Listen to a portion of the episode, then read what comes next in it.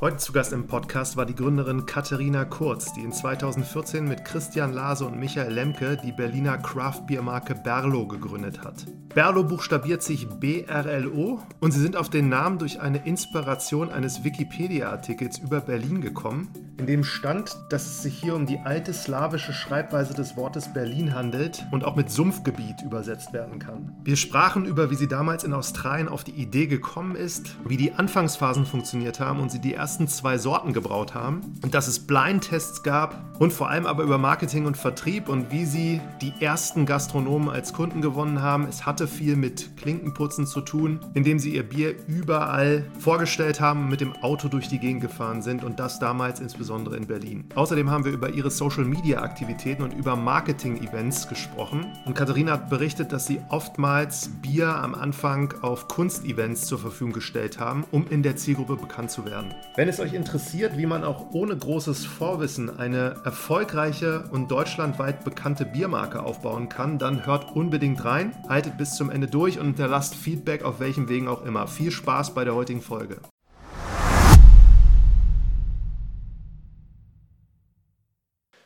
So, herzlich willkommen zu einer neuen Folge von Marketing from Zero to One. Heute geht es um Bier. Da freue ich mich ganz besonders drauf. Und ich habe hier eine Gründerin zu Gast, nämlich die Katharina Kurz von Berlo, wenn ich es richtig ausgesprochen habe.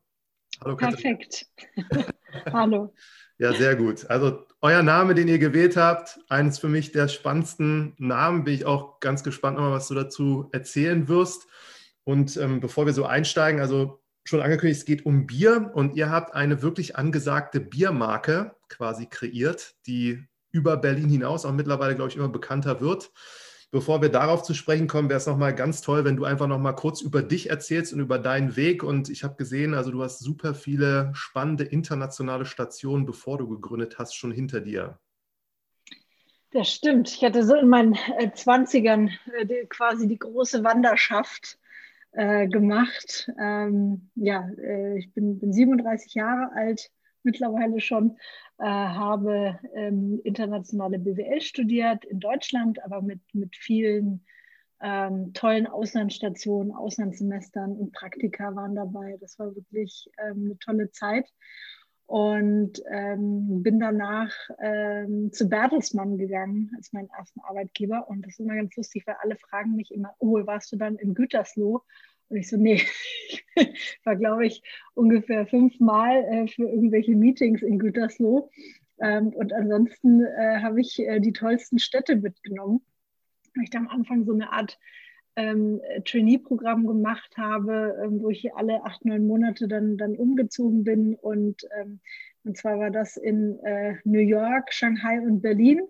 Äh, das war also meine allererste kurze Berlin-Station, ähm, bevor es dann nochmal äh, für eine etwas permanentere Position mit Bertelsmann äh, nach Paris ging, dreieinhalb Jahre, ähm, was auch wirklich eine, eine tolle Zeit war.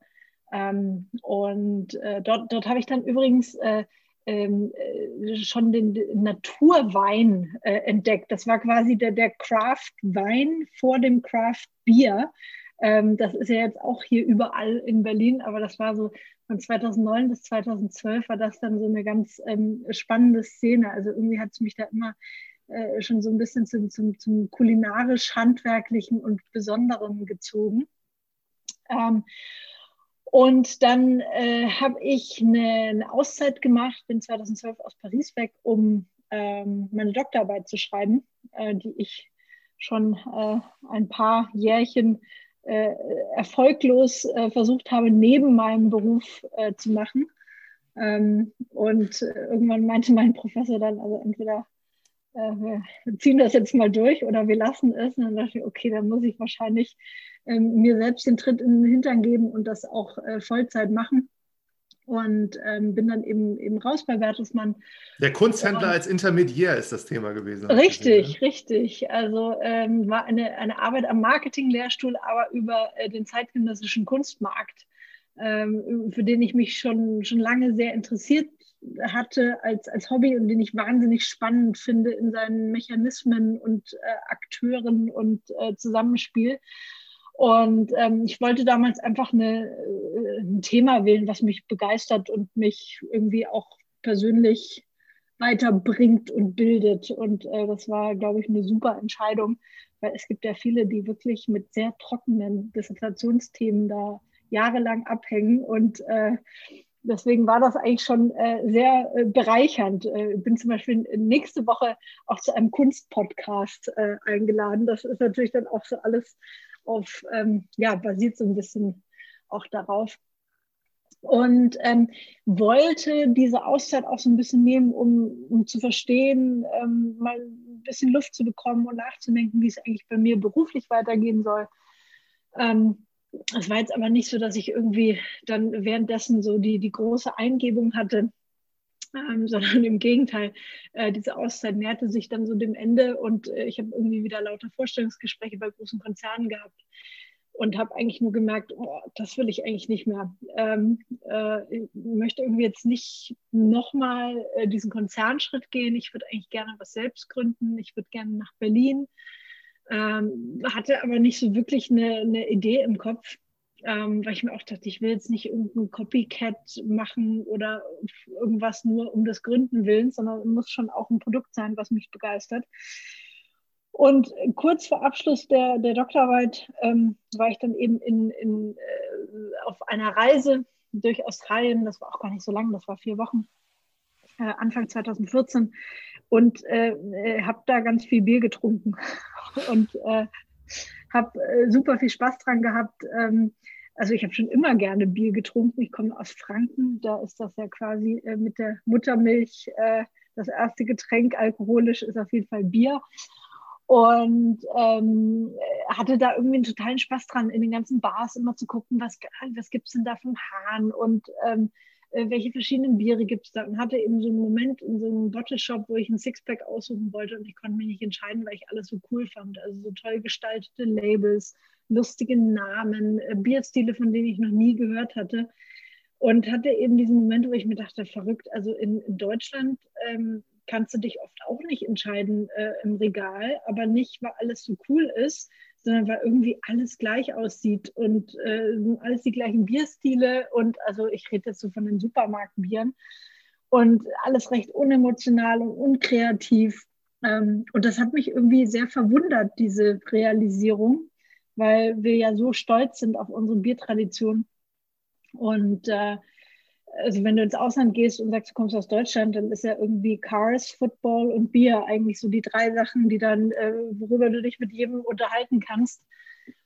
Und äh, dachte mir in dem Moment, ach, also das will ich gern mal in meinem Leben machen, so eine coole kleine Biermarke als Nebenprojekt.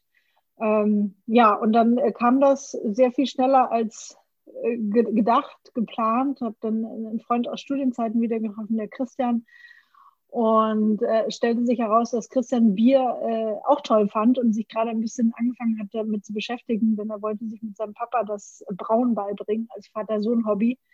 Ähm, und äh, zudem ist es immer noch nicht gekommen. Bis heute haben die kein einziges Bier zusammen gebraut, weil wir einfach mal gesagt haben, lass uns doch mal gucken, wie weit wir kommen ähm, und sind einfach mal losgelaufen, haben recherchiert, ähm, was braucht es denn dafür, wie können wir denn überhaupt, kaufen wir uns gleich eine Brauerei oder wie können wir denn unsere ersten Biere brauen, bringen wir uns das selbst bei oder äh, holen wir uns lieber jemanden, der das kann.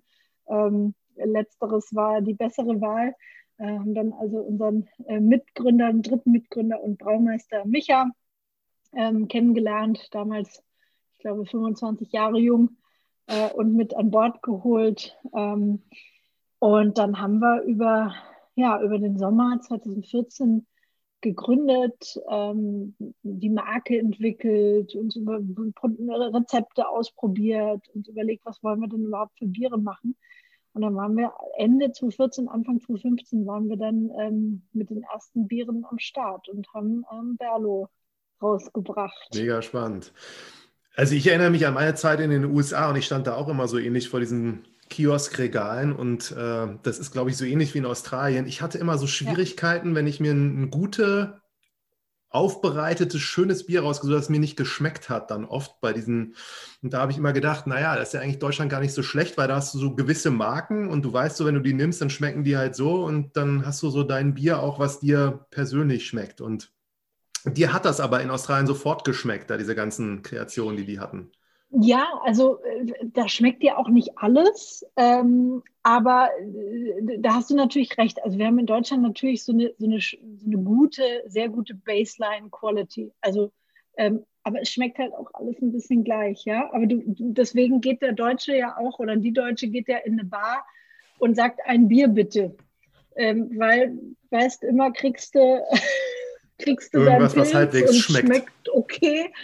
Ähm, aber ähm, gleichzeitig äh, gehst du ja auch schon lange nicht mehr, äh, hast du früher vielleicht gemacht, ähm, in ein Café oder ein Restaurant und sagst, einen Wein bitte. Ähm, sondern du guckst ja auch, was gibt es denn für verschiedene Weine und Chardonnay schmeckt mir nicht so, sondern ich bin eher in der Riesling-Fraktion, aber dann bitte trockener. Ähm, und das war vor 25 Jahren war das auch noch nicht wirklich so. Da gab es vielleicht auch nur so zwei, drei äh, also außer was in wirklich gehobeneren Gastronomie, aber da gab es auch nur so zwei, drei Alternativen und das hat sich so entwickelt. Und Bier ist genauso spannend ähm, und, und vielschichtig äh, wie Wein und äh, da gibt es gar keinen Grund, dass das äh, nicht auch so sein kann. Und ähm, ich erwarte auch immer gar nicht, äh, dass jetzt jeder sich total damit beschäftigen muss und, und sagt, ich trinke jetzt nur noch Craftbier und ähm, beschäftige mich jetzt nur noch mit dieser Biervielfalt. Es ist auch völlig okay, wenn man sich bei ähm, verschiedenen ähm, äh, Gelegenheiten auch einfach mal nur ein Sixpack Pilz reinzieht. Ähm, aber es ist halt total schön, wie anders Bier sein kann und was für andere Dimensionen man da noch reinbringt. Und bei ein paar Sachen muss man sich tatsächlich auch eintrinken. Ähm, äh, also ein ganz spannendes Thema ist zum Beispiel Sauerbier, äh, wo viele erstmal so total das Gesicht verziehen. Ähm, und das ist für mich zum Beispiel wirklich so, so ein angelernter, also ein acquired taste, also ein, ein Geschmack, den man sich erstmal beibringen muss. Ähm, äh, und sich dann also wirklich damit lernt und, und äh, dann irgendwann, also ich zum Beispiel, das sind meine Lieblingsbierstile mittlerweile.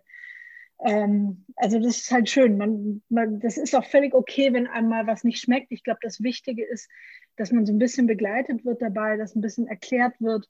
Ähm, und äh, dann ist das eine, eine, ganz spannende Welt, die man noch entdecken kann. Das glaube ich.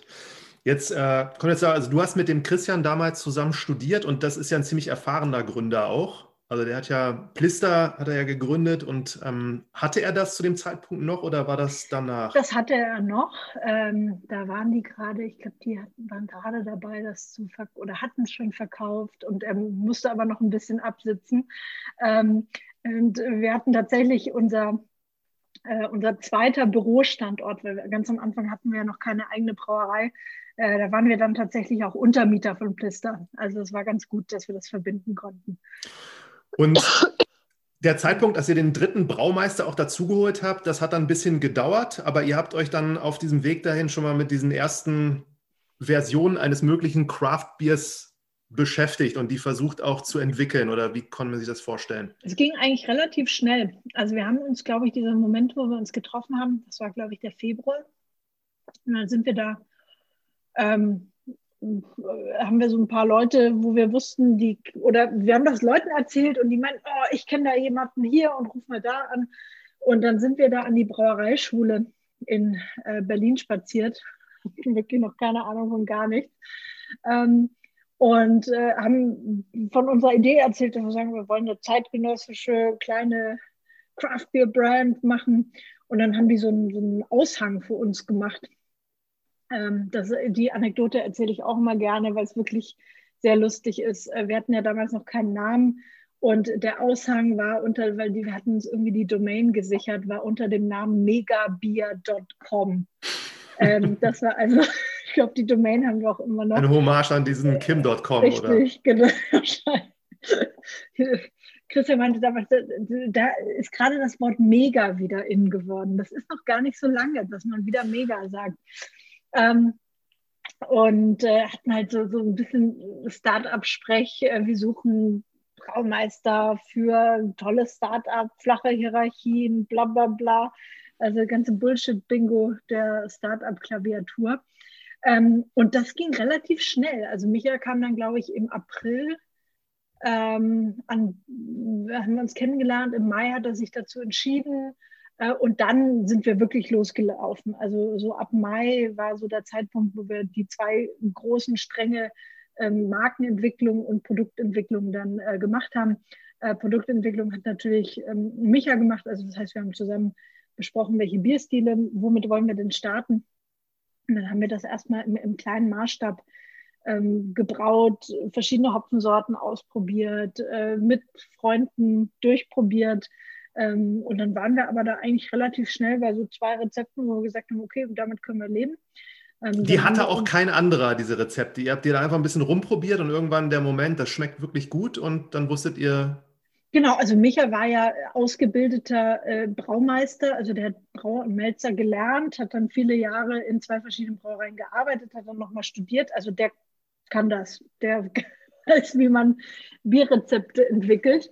Ähm, und äh, also das heißt, da sind wir nach so zwei, drei Versuchen pro Sorte, waren wir dann auch äh, bei einer Version, wo wir gesagt haben, ja, damit können wir starten. Ähm, das ist natürlich auch was, was du im Laufe der Jahre immer wieder weiterentwickelst und mal anpasst. Und ist das noch auf dem Stand der Zeit oder könnten wir da mal den Hopfen ähm, äh, austauschen? Ähm, ja, nee, aber das ging dann eigentlich. Habt ihr dann auch so äh, Blindtests gemacht, dass ihr ein paar Leute eingeladen habt und gesagt, hier sind vier Biersorten, welche schmeckt dir am besten? Klar, du wirst gar nicht, äh, die, die am, der, am häufigsten gestellte äh, Frage war so, oh, darf ich dann auch testen oder melde dich bei mir, wenn ihr Tester braucht. Also da standen alle Schlange. Äh, und das glaube ich. dann immer mit, mit Freunden gemacht in so kleinen Workshops. Genau, und dann ging es eben auch darum, wo produzieren wir, ähm, weil die Idee war eben, dass wir am Anfang jetzt nicht direkt uns äh, eine Brauerei kaufen, weil erstens ist das äh, sehr teuer und aufwendig und wir wussten noch gar nicht, kommen die Biere überhaupt an, kommt die Marke an, äh, wie groß muss die Brauerei sein. Und so haben wir uns zwei Partnerbrauereien gesucht, wo wir uns dann einmieten konnten. Mhm. Ähm, also sind da immer hingefahren, haben alle Rohstoffe mitgebracht, ähm, haben dort gebraut mit, mit unter Anleitung natürlich. Also man darf jetzt auch nicht ganz alleine in eine fremde Brauerei. Und haben dort gebraut und abgefüllt, ein bisschen wie eine Mietküche. Und ähm, so konnten wir da eigentlich relativ schlank erstmal starten. Ja, jetzt hast du auch gesagt, Markenaufbau. Und Berlo hört sich ja auf den ersten Eindruck, also wenn ich es das erste Mal, als ich das erste Mal gehört habe, dann, ich fand den Namen irgendwie sofort interessant, aber du hast ja nicht den Plan, wie du es direkt auch aussprichst. Genau, also das Interessante, äh, wenn du es jetzt so aussprichst, ähm, ist es ja äh, einigermaßen obvious, aber das Interessante ist ja, dass ähm, es äh, ein bisschen anders geschrieben wird, nämlich B-R-L-O. Ähm, und zwar ist das der, der altslawische Ursprung des Namens Berlin. Ähm, wir, wir, haben lange überlegt, was wir finden, also Markenfindung, Markennamenfindung ist ja eine der schwierigsten Dinge überhaupt. Kann man ja auch gut daneben greifen. Mega Bier und, versus Berlo. Genau. ich glaube, wir haben die bessere Wahl dann am Ende getroffen. Ähm, und äh, auf diesen Namen sind wir tatsächlich äh, ganz am Anfang mit gestolpert und haben uns aber ganz lange nicht getraut. Äh, und zwar habe ich einfach mal auf Wikipedia äh, den Artikel über Berlin nachgelesen und ähm, habe geguckt, ist da irgendwas, was mir ins Auge springt, was man wiederbeleben kann, irgendwas, was einen Bezug zu Berlin hat. Ähm, und einer der ersten Abschnitte dort ist, wo kommt der Name Berlin her? Äh, und das kommt eben also aus diesem Wortstamm BRLU. Ähm, hat sich eben äh, dann der Name Berlin gebildet, heißt so viel wie Sumpfgebiet. Ähm, und das fanden wir ziemlich cool, aber dachten uns, das können wir nicht machen, kann keiner aussprechen, findet uns jemand auf Google, äh, wird in Legal Documents ständig falsch geschrieben, äh, geht nicht. Und haben dann lauter äh, andere ähm, Namen nochmal überlegt, Workshops mit Freunden gemacht und sind wirklich, ich glaube, so nach zwei Monaten wieder auf diesen Namen zurückgekommen und haben gesagt, eigentlich ist das cool. Lass uns genau damit spielen, dass niemand weiß, ähm, wie man es ausspricht. Das ist so ein bisschen wie Clubmate, ähm, wo am Anfang auch so Clubmate, ähm, wo dann auch die Leute, die es dann wussten, äh, eher so äh, das ihren Freunden beibringen konnten und so quasi das Insiderwissen hatten. Ähm, Und so spielen wir heute noch damit. Also es ist die meistgestellte Frage, die wir bekommen. Wie spricht man das denn aus? Und dann sage ich immer, das äh, ändert sich mit der Länge des Abends und der Anzahl der Biere. ähm, wir haben auch tatsächlich also Teammitglieder, die Birlo sagen. Ähm, es gibt Leute, die sagen Brillo oder das BRLO-Bier. Und das ist alles völlig in Ordnung. Also es gibt eigentlich nicht so ein richtig oder falsch. Und das Schöne ist halt, dass es so ein Conversation Starter ist. Ne? Also mhm. es stört, es ist ein Störer am Anfang. Und du denkst, was ist das denn jetzt, das Bier mit dem komischen Namen? Und dann setzt du dich damit auseinander und dann ähm, kannst du kriegst du es nicht mehr auf, aus dem Kopf. Also dann äh, sitzt es auf jeden Fall drin. Mhm. Also ich bin sehr äh, froh, dass wir das gemacht haben. Als wir das so den ersten Leuten und Freunden vorgestellt haben, war die Reaktion wahnsinnig gemischt. Also viele haben gesagt, ist halt völlig bescheuert. Äh, also auch, auch äh, ein, weiß noch, ein, ein Freund, der, der auch eine, eine Agentur hatte, meinte, no way.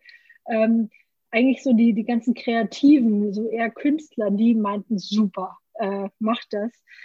Und letztendlich, ja, ich glaube, da kann man auch äh, am Ende nicht das nicht tot testen, ähm, muss da so ein bisschen auch dem Bauchgefühl folgen. Und äh, wir haben uns irgendwie in diesen Namen verliebt und ich glaube zusammen mit dem Design auch, also wenn wir so ein sehr kraftvolles ähm, Logo, das, das wahnsinnig einprägsam ist, ähm, war das, glaube ich, die, die richtige Entscheidung.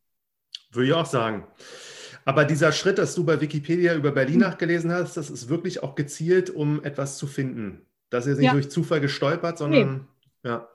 Nee, das mache ich, ähm, das mache ich öfters mal bei, ähm, bei irgendwelchen Dingen, wo ich irgendwie eine Idee brauche oder einen Namen. Äh, ich finde das ganz gut, dass man sich, äh, also gerade wir wollten ja auch ein, ein, ein, eine Berliner Brauerei äh, und Biermarke aufbauen. Ähm, und ich finde das ganz gut, wenn man sich dann auch so ein bisschen inspirieren lassen kann ähm, und, und, und schaut, wo kriegt man irgendwie einen Bezug hin, ohne dass es jetzt zu platt und offensichtlich ähm, ist.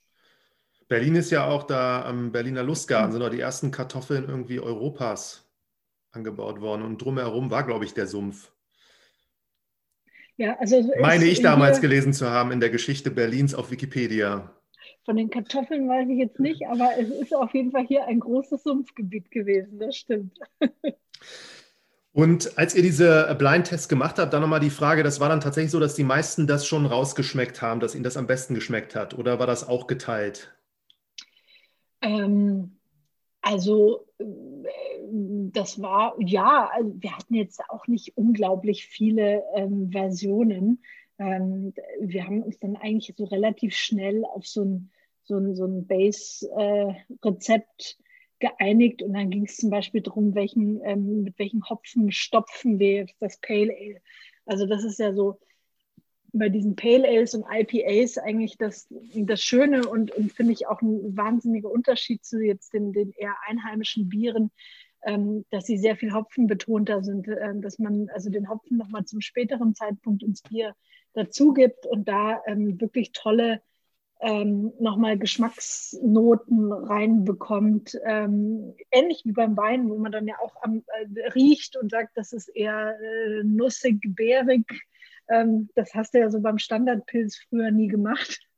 Und ähm, das, war, das waren eher so dann die, die, die, die Geschmacksnuancen, die wir dann nochmal ähm, angeguckt haben. Und dann, dann musste ich natürlich auch mit Sachen beschäftigen, wie ähm, der eine Hopfen äh, schmeckt zwar am coolsten, aber ähm, der kostet dreimal so viel und äh, kommt aus den USA und ist vielleicht nicht so verfügbar. Ähm, und der andere, der ist auch gut und der kommt aus äh, Bayern und ähm, da sind wir sicher, dass wir genug von der Ernte immer abbekommen. Also das ist ganz spannend. Da gibt es immer so ein paar, ein paar Rohstoffaspekte auch, die man beachten muss. Ja. Und wie kann man sich das dann vorstellen? Also die erste Charge oder wie man das auch immer nennt an Bieren, die ihr mhm. produziert lasst, wie viel war das dann? Wie viel Liter oder Flaschen? Das waren ähm, äh, pro Sorte, äh, das waren 5000 Liter, also 50 Hektoliter. Das sind dann äh, mal, mal drei äh, in Flaschen, also 15.000 Flaschen. Ähm, das war schon viel. äh, ich glaube, wir haben auch so ein, unser ersten beiden Sorten war unser Helles und unser Pale Ale. Ähm, ich äh, glaube, mich zu erinnern, dass wir auch ein paar Kisten dann mal verschenken mussten, weil äh, das Mindesthaltbarkeitsdatum so langsam ähm, voranschritt, genau. Ja, aber ihr habt dann, also 15.000, das habe ich auch nochmal versucht zu rechnen, wie viele Kisten das sind. Ähm, jetzt meinen Rechner rausgeholt, aber so schnell nicht geschafft, aber das ist auf jeden Fall eine Menge. Wie habt ihr das dann unter die Leute bekommen? Über Kioske oder wie macht man das? Ähm, also wir haben uns dann ähm, eine Liste gemacht an, an Bars, Restaurants, äh, Spätis, die wir irgendwie cool fanden und sind äh, Klinken putzen gegangen. Also ich glaube, anders ähm, geht es am Anfang nicht. Man kann natürlich jetzt irgendwie direkt eine, ähm, eine, eine, heutzutage könnte man vielleicht mit ähm, einer Online-Direkt-Marketing-Strategie erstmal starten, wobei Bier online jetzt auch nicht so das most obvious ähm, Produkt ist. Äh, ist halt sehr äh, kleinmargig, schwer. ähm, also so ein Whisky oder sowas bestellt man sich, glaube ich, mal eher online als jetzt irgendwie eine Kiste Bier. Und wir sind wirklich äh, in Berlin einfach Klinken putzen gegangen. Also haben uns das Auto gesetzt, Kofferraum vollgeladen und haben das Bier vorgestellt. Ähm, und äh, das hat ganz gut funktioniert, ehrlich gesagt. Ähm, ich glaube, wir waren damals, Ende 2014, haben wir zu einem sehr guten Zeitpunkt gestartet, weil ähm, in der Presse schon viel über das Thema Craft Beer geschrieben wurde. Also das war irgendwie so ein ganz spannendes Thema, ähm, wo ein bisschen mehr Inhalt und Storytelling wieder mit dabei war. Und gleichzeitig hast du aber ähm, nur so ein paar Bars gehabt, die sich auf das Thema spezialisiert hatten. Also du hast Kraftwerk eigentlich noch nirgendwo gefunden.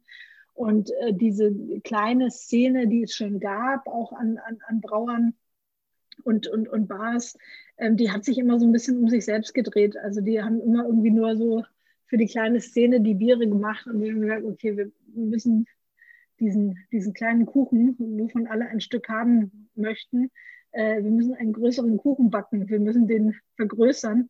Und sind das eben, deshalb eben waren wir, glaube ich, eine der ersten in Berlin, die wirklich einfach versucht haben, mainstreamigere Kunden ähm, zu überzeugen, was uns auch ganz gut geklappt, äh, äh, gelungen ist.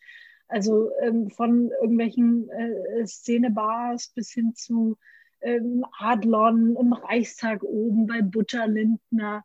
Und ihr seid ähm, überall hingefahren und habt äh, Bier rausgeholt, gesagt, probiert mal ja, ein bisschen also grade, auch erzählt darüber. Den, klar, gerade in den Gastronomien ähm, haben wir wirklich ähm, ohne, ohne Termin, weil wenn du angerufen hast, kann ich euch ein Bier vorstellen, wir gesagt, nee, äh, sind wir wirklich einfach reinspaziert. Ähm, bei jetzt so größeren Kunden haben wir mal eine E-Mail geschrieben vorher und einen Termin ausgemacht oder irgendjemand kannte jemanden und hat uns einen Termin besorgt. Ähm, und gleichzeitig haben wir, ähm, wir hatten eine, eine kleine PR-Agentur am Anfang, die uns ähm, begleitet hat und ähm, da auch natürlich versucht hat, uns äh, irgendwie so auf, auf, guten Events zu platzieren. Ähm, und ein Tool, was wir von Anfang an ähm, genutzt haben, äh, war auch Sponsoring. Also, dass wir gesagt haben, hey, wir suchen uns einfach gute ähm, Szenen aus, gute, gute Events und stellen da ein paar Kisten Bier hin. Das kostet uns nicht viel. Ähm, und gleichzeitig kriegst du halt das Bier in die richtigen Hände. Und, Sag mal so zwei, drei, die ihr da hattet. Äh, wir haben uns, ähm, wir haben tatsächlich uns auf die, auf den Kunstmarkt das war wieder so ein bisschen der Background. Also das heißt, wir haben bei den ganzen Galerien immer angefragt, ähm, die kannte ich natürlich dann durch meine Doktorarbeit und meinte, hey, guck ich mal ins Bier. Ähm, habt ihr Bock, äh, eure nächste Opening? Da gibt es ja auch immer Bier umsonst und da kommen ja auch immer alle und hängen ab. Ähm, und dann haben wir da äh, in ganz vielen Galerien einfach ähm, unser Bier hingestellt. Sind dann viel auf Startup-Events gegangen, ähm, haben auch bei, bei, bei vielen Startups irgendwie mal gefragt, hey, können wir mal am Freitag vorbeikommen, unsere Story erzählen und wir machen Tasting. Also da war ich bei, keine Ahnung, von, von Lieferando bis was weiß ich, äh, habe ich da schon so kleine Vorträge dann gemacht. Ähm, und dann haben wir auch von, von irgendwelchen Fashion-Geschichten bis Musik. Also es war eigentlich immer so, passt das? Also ist das irgendwie jetzt ein Event, wo wir uns mit assoziieren wollen? Und dann haben wir das in der Regel so ähm, einfach entschieden, ohne da jetzt irgendwie eine, eine Riesenstrategie dahinter zu haben. Und ähm, ich glaube, das war, das war ganz gut, um da einfach so ein bisschen das Bier unter die Leute zu bringen. Und dann Aber wenn da, Ja. Wenn da auf den Events das jetzt einer gut fand oder so, konnte der das sofort irgendwo kaufen? Also wusste der, wo der hingeht, wenn er es haben will? Nö. So. nee, so, äh, so weit waren wir noch nicht mit. Äh, Nein, also ich glaube, das hat sich dann einfach so ein bisschen rumgesprochen und man hat es eben dann immer auf den einschlägigen Events gesehen. Ähm, wir wollten auch am Anfang noch überhaupt nicht in Einzelhandel. Ähm, also das haben wir total vermieden. Spätis sind cool, aber wir wollen jetzt noch nicht bei Rewe und Edeka stehen, einfach weil die Strategie erstmal war, das muss sich über die Gastronomie durchsetzen. Äh, mittlerweile sind wir ähm, auch äh, gut im Einzelhandel vertreten und ähm, das beißt sich mittlerweile auch nicht mehr äh, und es ist ähm, im Gegenteil, also viele ähm, schätzen das, dass sie auch jetzt äh, irgendwie im lokalen Supermarkt ähm, Craftbeere kaufen können.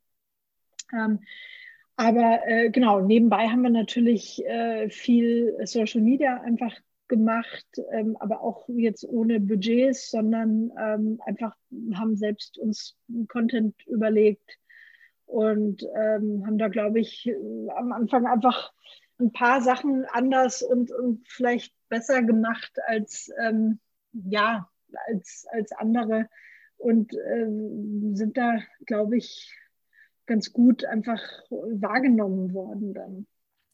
Als du da bei den Gastronomen warst, kannst du dich noch an ein, zwei erinnern, die dann gesagt haben, so, ich bin dabei und wo so ein Glücksmoment war, so, die nehmen uns jetzt hier richtig viel ab?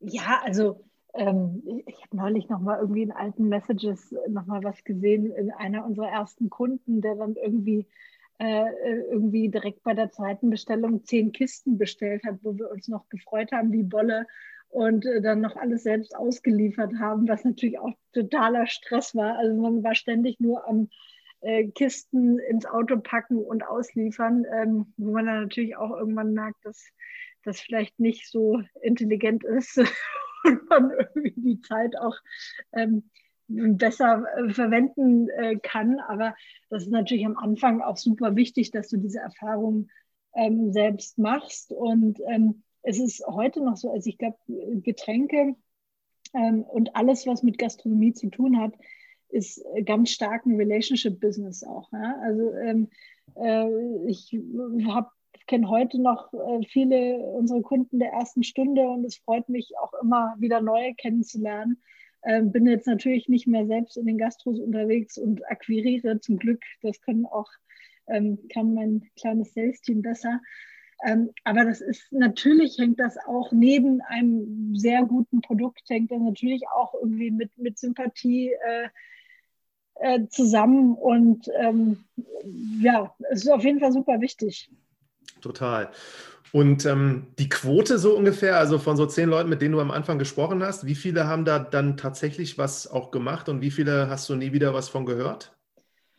Boah, ähm, das ist eine gute Frage. Also gefühlt, ähm, also gerade so in den ersten Wochen, wo wir, wo wir zu dritt selbst unterwegs waren, war das schon so eine, eine 20, 20 Prozent Quote, würde ich sagen. Also acht nicht erfolgreich, zwei. Ja. Ja. ja. Also ordentlich, glaube ich. Das ist ganz okay, auf jeden Fall. Also, ähm, nee, das hat damals wirklich ganz gut äh, funktioniert. Also, man muss auch sagen, dass der ähm, Berliner Biermarkt uns das auch ähm, einigermaßen leicht gemacht hat, weil du hast jetzt, also correct me if I'm wrong, ähm, aber du hast jetzt hier nicht so mega patriotische Biermarken oder sowas, ja. Also wir sind jetzt hier nicht im Augustinerland oder äh, ja, oder äh, keine Ahnung, Frühkölsch, äh, wo alle äh, fanatisch sind. Ähm, also ich finde, das ist so, ja, kennst du die Marken, die es hier gibt. Ähm, und äh, deswegen haben sich da, glaube ich, also und diese Entwicklung hattest du ja schon in, in anderen Bereichen, ne? die hattest du ja sowohl im Bereich Limonaden äh, und, und Colas, was ja Fritz auch wirklich grandios gemacht hat, dass er einfach gesagt hat, komm, jetzt lass doch mal diesen äh, hier äh, Riesenindustrie-Goliath und, und guck mal, hier sind zwei Typen und wir machen einfach gute, ehrliche Getränke. Ähm, dann hattest du das im, im Gin-Bereich, im Spirituosen-Bereich und irgendwie hat so äh, Bier so ein bisschen fast gefehlt. Also Ähm, die ganzen großen Gastronomien hatten irgendwie ihre Bierverträge und da waren einige wirklich einfach super aufgeschlossen. Und zum anderen ähm, war Berlin da ein ganz dankbares Pflaster. In, in München hast du wirklich die Bierverträge, die dich auf, glaube ich, Generationen knebeln in irgendwelchen Gastronomien. Da, das ist hier ein bisschen lockerer. Da haben auch viele Gastronomen hier keine Lust drauf. Ähm, und du hast natürlich ein super internationales Publikum, die mhm. diese ganzen Bierstile, Pale Ales, IPAs eben von zu Hause kennen ähm, und dann auch dankbar sowas ausprobiert haben. Konntet ihr denn beobachten dann, dass irgendwelche so Orte dann kontinuierlich nachbestellt haben, mehr als andere? Ja, klar. Also ähm, gab es natürlich, die sich dann super gut entwickelt haben. Ähm, äh, genauso gab es Leute, die am Anfang gesagt haben, boah, nee, viel zu teuer, kriege ich hier nie verkauft in Neukölln. Ähm, und die es dann ausprobiert haben und gesagt haben, okay, äh, läuft doch. Ähm, und gibt es doch einen Markt für. Ähm, also da hat sich, glaube ich, auch so die, die Wahrnehmung ähm, geändert. Dann kam irgendwann, äh, ähm, wir haben ja alles im Direktvertrieb gemacht, am Anfang kamen irgendwann Großhändler dazu, die, die uns aufgeschalten haben, also Getränkefachgroßhändler. Euch angefragt oder ihr die angefragt? Ähm, na, am Anfang fragst du die natürlich an und dann haben die alle keine Lust. Und äh, wenn aber dann äh, zehn Gastronomen immer sagen, können wir das Berlo nicht über euch bestellen und nicht immer direkt mit denen machen, äh, irgendwann äh, ist der Moment gekommen. Genau. das ist ganz gut. Ähm, ja, also ähm, das ist ganz, ganz spannend zu sehen. Aber das braucht auch seine Zeit. Ne? Also das ist nichts, was, was von heute auf morgen geht. Ähm, das ist schon was, was ich der sich durchsetzen muss. Ähm, geht auch um langfristigen Markenaufbau. Ähm, also das, ähm, ja, steht da Tropfen. Mhm. Und es hat aber natürlich auch dann die Eröffnung der eigenen Brauerei und, und, und Gastro am Gleisdreieck ähm, sehr geholfen ähm, für die Hörer. Wann war das? Das war Anfang 2017. Also 2016 haben wir schon mal so in der Bauphase so einen kleinen, ähm, einen kleinen Baustellenbiergarten, der ähm, der sehr, sehr, legendär war, betrieben. Und äh, da haben wir so ein sehr ambitioniertes Bauprojekt auch gemacht. Also wir haben die Brauerei aus 38 gebrauchten Schiffscontainern gebaut. Wahnsinn. Ähm, und ähm, das ist äh, also erstmal architektonisch und, und, und, atmosphärisch ein super cooles Gebäude. Und dann Biergarten dazu mit 650 Sitzplätzen. Ähm, die zwei U-Bahnen kreuzen sich da überirdisch. Also man denkt irgendwie so ein bisschen, man ist in Brooklyn. Und ähm, das war für uns äh, ein richtiger Gamechanger nochmal, ja, dass wir irgendwie so einen Ort geschaffen haben, wo du die Marke auch erlebbar machst, ähm, wo wir auch ein, ein, kulinarisches Konzept eben dazu gemacht haben, das wirklich, ähm, glaube ich, sehr, sehr spannend und einzigartig im, im Bierbereich auch ist. Ähm, und das haben wir halt gemerkt, dass das äh, wahnsinnig wichtig ist und dir nochmal so, so ein Gesicht gibt. Und dann kannst du natürlich das ist äh, die, die beste Sales-Strategie, wenn du irgendwie einen Gastronomen sagst, komm doch mal mit deinem Team vorbei, dann äh, zeigen wir dir das mal und wir verkosten mal zusammen. Ähm, das ist sehr dankbar. Ja, sehr spannend. Leider seit vielen Monaten jetzt geschlossen ist. Und da wollte ich auch noch zu fragen, aber bevor ich dazu komme nochmal, also das habt ihr auch dann als Grundstück so gekauft, richtig? Und nee, schön wäre es. nee, ähm, das äh, ist gemietet ähm, und äh, das ist auch irgendwann endlich. Äh, deswegen kam eben auch die Entscheidung, das mit Containern zu machen. Ähm, also das ist ja ein, ein Filetstück mitten in der Stadt. Ähm, das gehört einer Immobiliengesellschaft. Da kommen irgendwann fünf große Bürogebäude drauf. Und die hatten damals eine, eine Zwischennutzung gesucht, um das Gelände auch so ein bisschen aufzuwerten, bekannter zu machen. Ich glaube, das haben wir ganz gut geschafft. Also äh, das war auf jeden Fall Win-Win. Und ähm, ja, haben da, glaube ich, einen, einen, sehr einzigartigen Ort geschaffen, ähm, wo ich natürlich wahnsinnig traurig bin an dem Gedanken, dass wir das irgendwann äh, verlassen müssen. Äh, auf der anderen Seite gehört das auch so ein bisschen mit zum Konzept dazu. Ähm, und jetzt müssen wir eben gucken äh, in der verbleibenden Zeit, wie wir quasi ähm, die Marke und den, den, den Spirit ähm, anderweitig verpflanzen, ähm, dass es nicht so schlimm ist dann. Brandenburg ist groß. Ja, genau. Ja, spannend. Und äh, also retrospektiv so von euren Sachen, die ihr gemacht habt, das war schon dann in hohem Maß Direktvertrieb. Jetzt hast du gesagt, eigenen Content über auch die sozialen Medien. Ich habe gesehen, ihr habt bei Instagram, glaube ich, jetzt 20.000 Leute, die euch da followen und Facebook ähnlich. Was hat da noch zugeführt, dass so ihr diesen Durchbruch und eigentlich Bekanntheit ist kontinuierlich gestiegen? Gab es da noch irgendwas, was ihr gemacht habt? Ich überlege gerade. Also wir, wir sind halt, äh, ich glaube, das Wichtigste war, wie gesagt, dass wir uns in verschiedenen Szenen bewegt haben. Ne? Also wir waren nicht nur in der Bierszene, ich glaube, in der Bierszene sind wir sehr, sehr, sehr bekannt, auch deutschlandweit. Ähm, äh, vor allem durch dieses Brauhaus, wo wir ja auch einen, einen Fokus auf vegetarischer Küche haben, was natürlich in der deutschen, ähm, sorry, jetzt muss ich mal einen Schluck trinken in der deutschen Biergastronomie ähm, eher äh, nicht äh, viel gesehen ist. Ähm, und gleichzeitig haben wir halt einfach, wir haben viele, viele Partnerschaften auch gemacht mit, ähm, sei das äh, mit Künstlern, wir haben Art Editions gemacht, wir haben ähm, mit einer bekannten amerikanischen Hip-Hop-Band Run the Jewels, äh, für die haben wir mittlerweile das vierte Bier rausgebracht. Ähm, also haben einfach geguckt, also das hat mir halt auch immer so Spaß gemacht, weil ich finde, dass das Bier so ein, so ein wahnsinnig toller ähm, Kommunikator ist.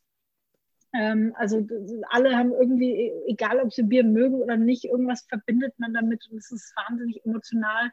Und ähm, alle finden es irgendwie cool, ein eigenes Bier zu machen oder, oder sich dazu was zu überlegen. Und ähm, das macht wirklich total Spaß. Also gerade diese Art Editions, ähm, das machen ja ein, viele Getränkemarken oder Brauereien, dass dann irgendein Künstler ein Etikett gestaltet. Aber wir sind da wirklich noch, noch sehr viel weiter gegangen. Also wir hatten ähm, eine, eine Edition mit Katharina Grosse, ähm, die ja mittlerweile wahnsinnig durch die Decke gegangen ist, wo sie wirklich tausend Flaschen ähm, bemalt hat, besprüht. Ähm, das waren alles Unikate. Ähm, die gab es dann auch nur einmal, wurden verkauft, haben wir alles äh, gespendet für einen guten Zweck. Ähm, dann haben wir mit dem anderen Künstler, ähm, da war quasi das Bier Teil einer Ausstellung. Also What war, beauty is I now not, oder wie war das? genau, das war die Ausstellung. Und äh, das Bier ähm, Things Fall Apart, äh, das war eigentlich das Gesamtkunstwerk. Also war nicht nur das Etikett, ähm, sondern auch die Story dahinter, die, die Rohstoffe, die verwendet wurden. Also das ähm, Bier war komplett inspiriert von einem Gemälde, das im Louvre hängt, von Jericho, äh, nämlich das Floß der Medusa. Äh, und das haben wir mit einem ganz tollen nigerianischen Künstler, Emeka Ogbo, zusammen gemacht. Und es hat total Spaß gemacht, dieser Prozess.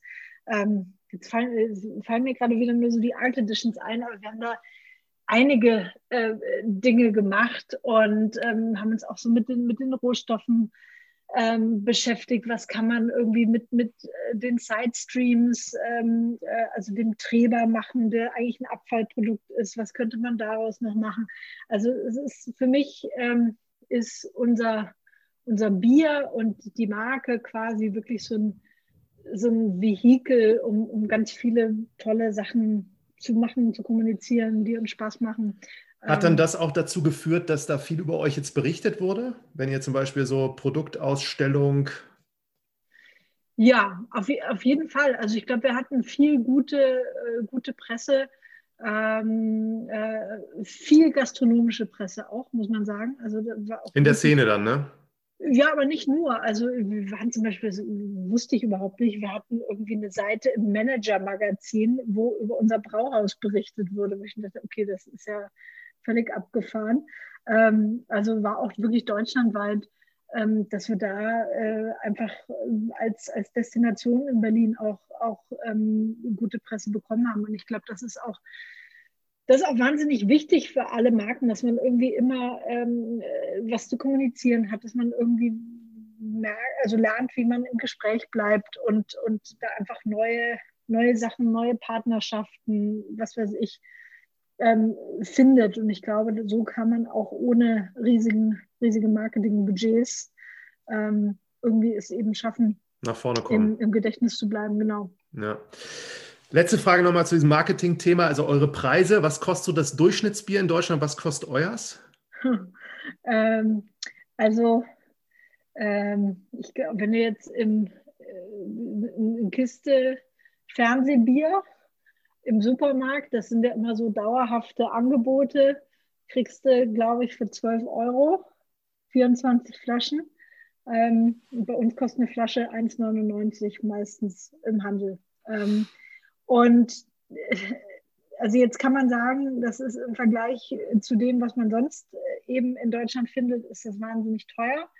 Ähm, auf der anderen Seite, ich finde, Bier ist viel zu günstig. Ähm, also ich weiß nicht, wie man mit diesen Preisen von 12 Euro ähm, Geld verdienen soll, außer man macht viele Masse. Millionen Hektoliter und ja. Masse, Masse, Masse. Ähm, da wollen ja, will ja der Händler noch was verdienen und äh, der Logistiker und was weiß ich. Und was wir halt machen ist, ich sage immer, wir brauen, wir produzieren so ineffizient wie, wie möglich. ähm, weil natürlich, wir haben so viele verschiedene Biere, wir haben immer acht verschiedene Biere komplett äh, immer vorrätig in der Flasche, machen ganz viele Specials nebenbei, ähm, verschiedene Gebinde, äh, haben in jedem Tank ein anderes Bier. Das eine muss kürzer reifen, das andere länger, dann werden verschiedene Hefestränge benutzt. Und ähm, darüber wird in kleinen Chargen gebraut, darüber kriegst du halt die, die Vielfalt, aber das äh, kriegst du nicht hin zu solchen Supermarktpreisen. Hm. in anderen Ländern ist das auch nicht so günstig. Hm. Ähm, also da, da hast du auch nicht diese Mentalität, ich kaufe jetzt vier einen ganzen Kasten, sondern da ist das auch ein bisschen besonderer. Und da hast du so zwischen Industriebier und Craftbier hast du vielleicht einen Unterschied von 30, 40 Prozent Preisunterschied und nicht von 300. Also da sind wir auch ähm, in einem etwas schwierigen Feld und da muss man einfach so nach und nach auch ein bisschen Consumer Education machen. Ähm, also wie gesagt, Bier ist ja in vielen Kneipen günstiger als Wasser. Wenn du dir eine Flasche Wasser bestellst, kostet das mehr und das ist einfach, ich verstehe es nicht. Hm. Ähm, und ich glaube, da muss wieder so ein bisschen mehr Bewusstsein auch ähm, für, für, für die Qualität und die Herstellung dahinter ähm, und, und Wertigkeit äh, dahin. Und, und übrigens waren auch viele der, der, der großen Brauereien waren auch total happy, als diese Craft Beer ähm, Diskussion eigentlich anfing, weil sie gesagt haben, oh, jetzt können wir endlich mal wieder über, ähm, über das Produkt sprechen. Hm. Wir können vielleicht auch mal wieder eine Preiserhöhung machen und müssen nicht immer nur über den Preis kommunizieren. Hm. Nochmal kurze Bestandsaufnahme jetzt. Ihr seid jetzt deutschlandweit erhältlich, international auch. Ich glaube, ihr habt mhm. sieben unterschiedliche Biersorten und noch die drei Cider dazu genommen, auch unter Berlo. Und kannst du noch mal so ein paar Zahlen nennen, damit man das so einzuordnen weiß? Ja, also ähm, da ist noch sehr viel Luft nach oben. Ähm, wir sind jetzt deutschlandweit in, in Bierspezialitätenregalen, zum Beispiel bei Rewe und Kaufland. Edeka sind wir eher regional äh, vertreten, vertreten. Also da gerade im Lebensmitteleinzelhandel, da geht noch einiges. Ähm, und wollen wir auch weiter wachsen. Äh, Berlin ist natürlich so unser gastronomischer Fokus. Das heißt, äh, wenn es jetzt um Gastronomien geht, in denen wir unser Bier verkaufen, das ist vor allem in Berlin. Da hoffen wir auch, dass wir natürlich noch weiter wachsen können, aber ähm, äh, ja, über Berlin hinaus. Das ist schon auf jeden Fall unser Ziel. Wir haben ein paar, äh, wir exportieren ein bisschen, äh, haben so, so acht, neun Länder, die uns regelmäßig bestellen. Ähm, und, und, sind da gerade dabei, einfach auch so ein bisschen in, in, unser Team noch zu investieren, dass wir das ausbauen. Ähm, ja, und haben zwei Gastronomien in Berlin, neben dem, dem, ähm, dem Brauhaus noch im, im KDW und wollen da aber auch äh, weiter noch wachsen. Also wir haben äh, diese Gastro-Seite ähm, für uns wirklich entdeckt, weil wir da auch denken, dass wir da am, am ehesten neue Fans generieren können und auch Leuten ähm, verständlich machen können, wie toll und anders Biere sein können, wie schön das auch zu gutem Essen passen kann. Ähm, und das natürlich ein, ein tolles Markenerlebnis auch ist. Und da stehen wir gerade auch so an dem Schritt, ähm, dass wir sagen, hey, wie würde das aussehen? Ähm, und äh, wie könnten wir ähm, äh, noch mehr Berlo-Läden aufmachen? Wo sind die? Machen wir die komplett alleine? Suchen wir uns da Partner für? Äh, das ist gerade eine ähm, ganz spannende Phase, wo man jetzt gezwungenermaßen auch auf der gastronomischen Seite ein bisschen äh, Zeit natürlich hat, ähm, sich Zu da überlegen. auch drüber Gedanken zu machen. Hm. Ähm, ja, und da wollen wir dann hoffentlich auch ein bisschen antizyklisch dann rein investieren. Ich hätte auch sofort gesagt, ich mache mit den Studenten immer Exkursionen und war da auch, glaube ich, als es noch möglich war, am Gleisdreieck und hatte mal dieses G-Tech, diesen Campus besucht. Das muss nicht so weit weg gewesen sein, auch von eurem Brewhouse, aber für die Studenten wäre das, glaube ich, so das beste Exkursionsziel, was man sich aussuchen könnte und dann nochmal so in zehn Minuten erklärt zu bekommen, wie diese Geschichte dazu ist, wenn das mal irgendwann wieder Kommt geht. vorbei. Ja, genau. Ja, toll, Katharina. Jetzt habe ich noch eine allerletzte Frage in Betracht auch der Zeit. Das ist, äh, du hast dich ja jetzt dann auch mit, ähm, mit Marken beschäftigt. Und ich habe mich immer gefragt, als Corona so kam, was wohl der Corona-Brauereibesitzer denkt. Hat er sich darüber ich, gefreut oder ist das gegenteilig? Ähm, ich glaube, denen geht es gut. Äh, tatsächlich. Äh, ich glaube, ähm, am Anfang dachte ich auch, boah, das ist bestimmt ein Super-GAU. Äh, aber letztendlich, dann haben ja viele irgendwie darüber äh, gescherzt und äh, sich mit Corona-Bier fotografiert. Und ähm, ich glaube, das war auch so ein bisschen so der, ich zeig's dir Corona und trink dich jetzt. Ähm, also äh, hat äh, tatsächlich nicht geschadet. Das ist ja auch manchmal ganz spannend, so die, die, die Dynamik und äh, oftmals kommt es anders, als man denkt. Ähm, ja. Aber bei euch das Thema Corona, es hat euch jetzt nicht richtig getroffen, natürlich die Gastronomie doch. oder den Part mehr? Doch, doch, es hat uns sehr getroffen. Ähm, wir hatten ähm, äh, vor äh, Beginn von Corona ähm, 70-prozentigen Gastronomieanteil vom Umsatz. Also nicht nur die eigene, sondern eben auch ähm, Fassbier, ähm, Flaschenbier, das wir in die Gastronomie verkaufen. Also das war äh, richtig bitter ähm, haben da, da, dadurch natürlich auch waren wir gezwungen, ähm, Sachen zu ändern, ähm, haben, glaube ich, unseren Online-Shop gut neu aufgestellt, ähm, haben eben jetzt auch diesen neuen äh, zweiten Fokus auf den Handel dadurch gewonnen, äh, über den wir auch super froh sind. Ähm, und sind da fleißig am Wachsen, haben den Cider jetzt äh, also in drei leckeren Sorten als, als Produkt, äh, also als Brand-Erweiterung quasi zu Corona-Zeiten passiert?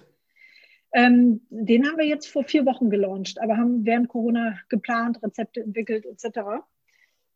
Genau, also ähm, hat uns getroffen, trifft uns immer noch. Also wir müssen einfach jetzt, wir müssen wieder aufmachen. Also Craft Beer ist weiterhin auch ein riesen Gastro-Thema. Ja? Also da gibt es nichts ähm, äh, zu beschönigen. Ähm, äh, auch alle, alle Bierbrauer und großen Brauereien, die einen hohen Gastroanteil hatten, die stöhnen alle, weil ein Handel, ein Hektoliter im Handel ist einfach wesentlich weniger profitabel als ähm, ein schöner Hektoliter Fassbier in der Gastro. Und ähm, ja, aber geht vorwärts.